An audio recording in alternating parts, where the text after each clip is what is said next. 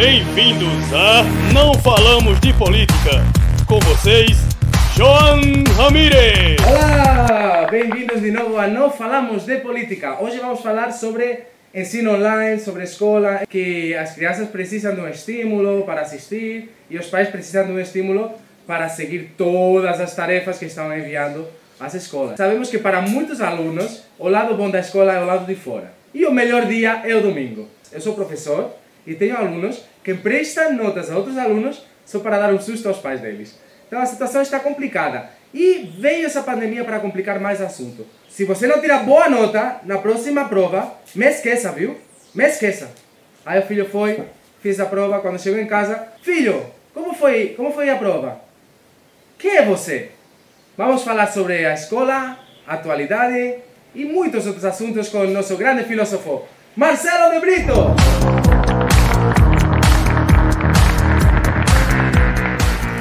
Marcelo, Marcelo, Marcelo de Brito!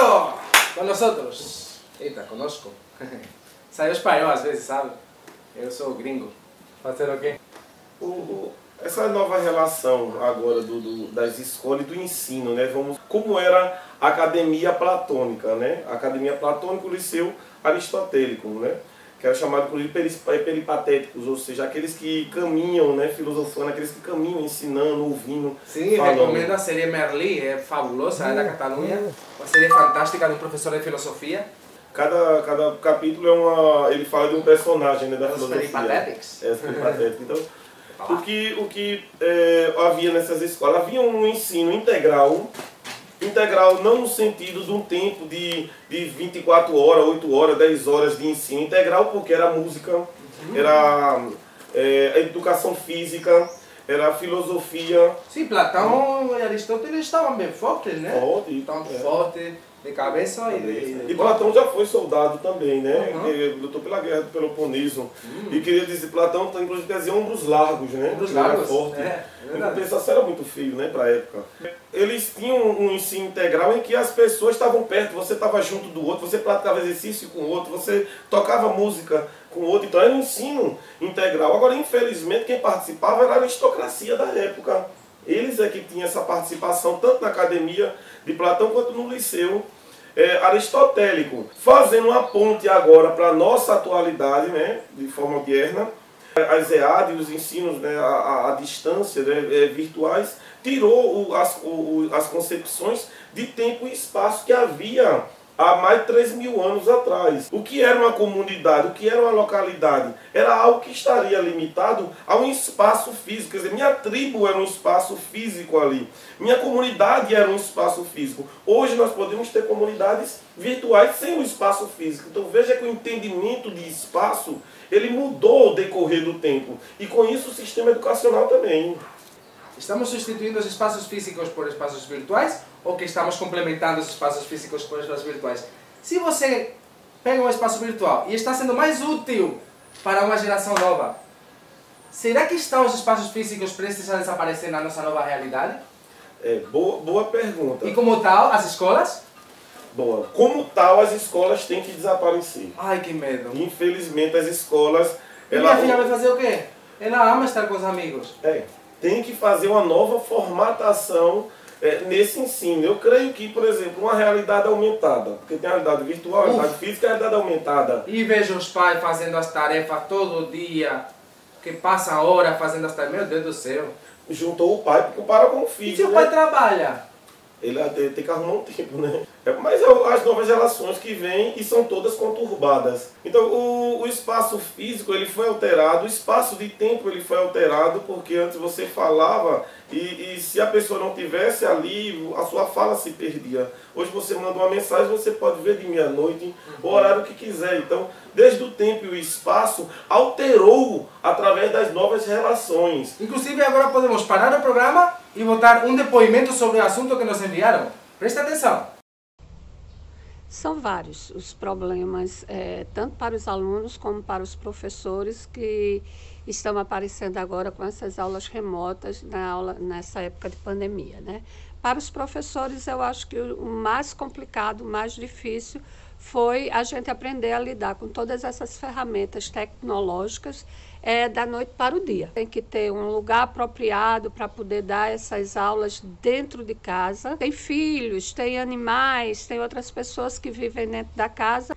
É, a IGRS, né, o, o Estado, a, a Secretaria da Educação, ela está fornecendo para todos os professores é, grande quantidade de, de formação online. Isso está ajudando mas é complicado a gente ter que virar um youtuber, né, da noite para o dia. Que o falando dos alunos da rede pública de ensino, eu acho que o mais complicado é que a gente não consegue atingir os 100%, né? A grande maioria deles não tem internet. Outros têm uma internet de baixa qualidade. Às vezes eles também não têm um, um celular apropriado, né? um celular que, que ele possa escutar bem, possa uhum. ver as imagens bem, não tem computador.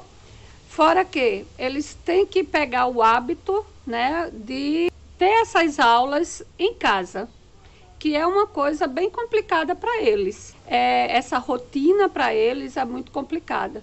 Fora que a grande maioria também, quando está dentro de casa, os pais pedem para eles ajudarem nos trabalhos domésticos.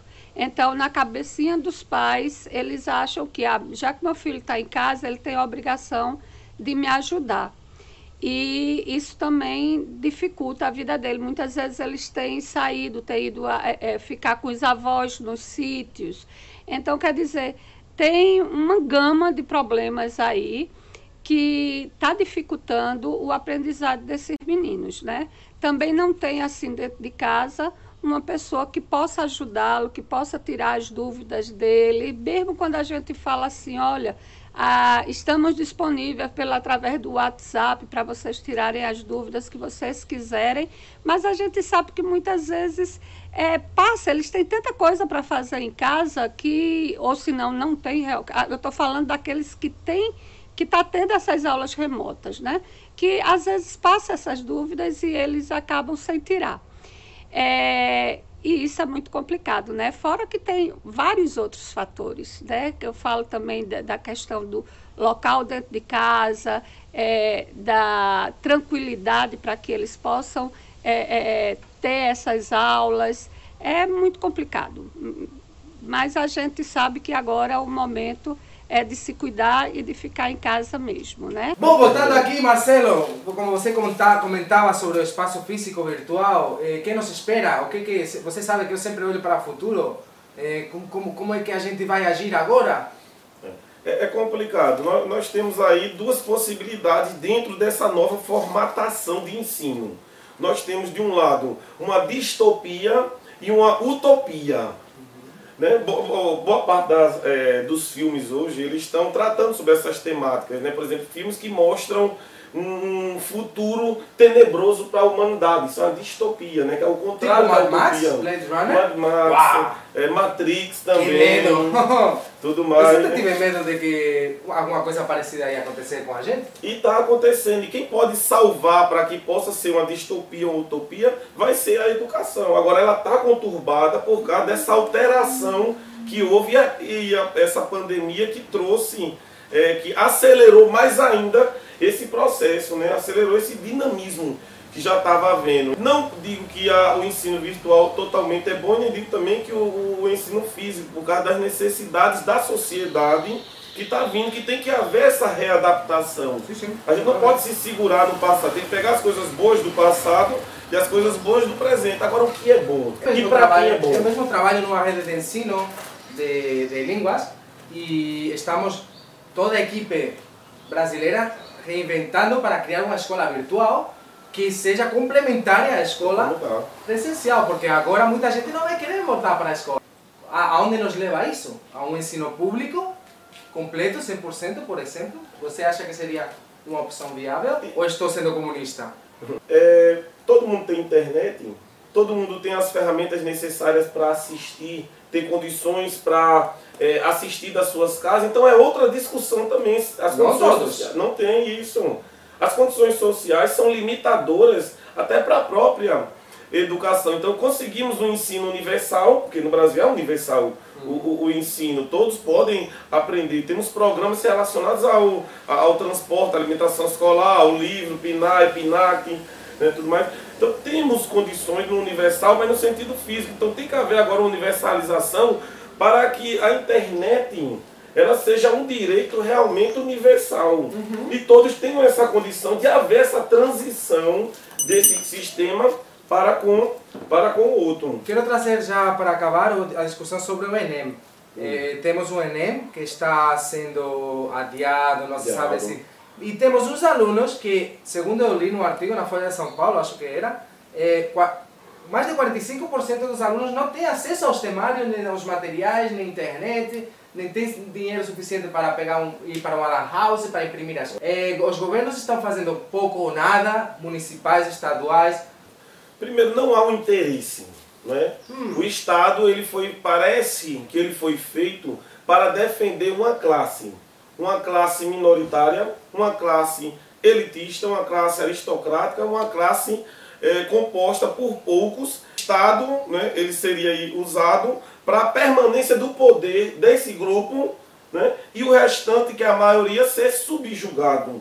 Então o Estado, infelizmente, parece que não tem essa intenção de uma melhora para com o povo, porque senão o povo tira aquele grupo do poder, assim como também toda democracia deve ter essa, essa transitividade, né? passagem de uns para o outro e possamos ter realmente um sistema representativo melhor. Então, eles formam um círculo vicioso em que eles formam maus cidadãos e cidadãos formam maus políticos. Então, representante e representado Ambos são culpados, então não é só o político que é culpado. O representado, que somos os cidadãos, também somos culpados pelas nossas do governo. Entramos num círculo vicioso que tem que ser quebrado. Agora, não vai ser quebrado por cima, vai ser quebrado pela base, que é o cidadão. E depois dessa visão realista, mas pessimista, porque, senhores, nossa realidade está um pessimista. pouquinho complicada, eu acho que é o momento de tirar o terno. Vamos lá, vamos acabar logo. Vamos lá!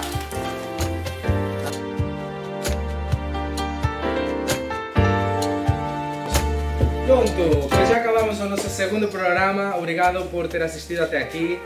Eu já contei que sou professor, estou passando uma temporada de aulas online, então sei mais ou menos como é a realidade. E meus alunos estão esperando voltar e se abraçar com os outros amigos. Esperemos que eles possam fazer, né? É, por enquanto, eu também queria te abraçar, Marcelo. Obrigado por ter vindo. Não pode, não pode. Mas enfim, esperemos que isso tudo passe.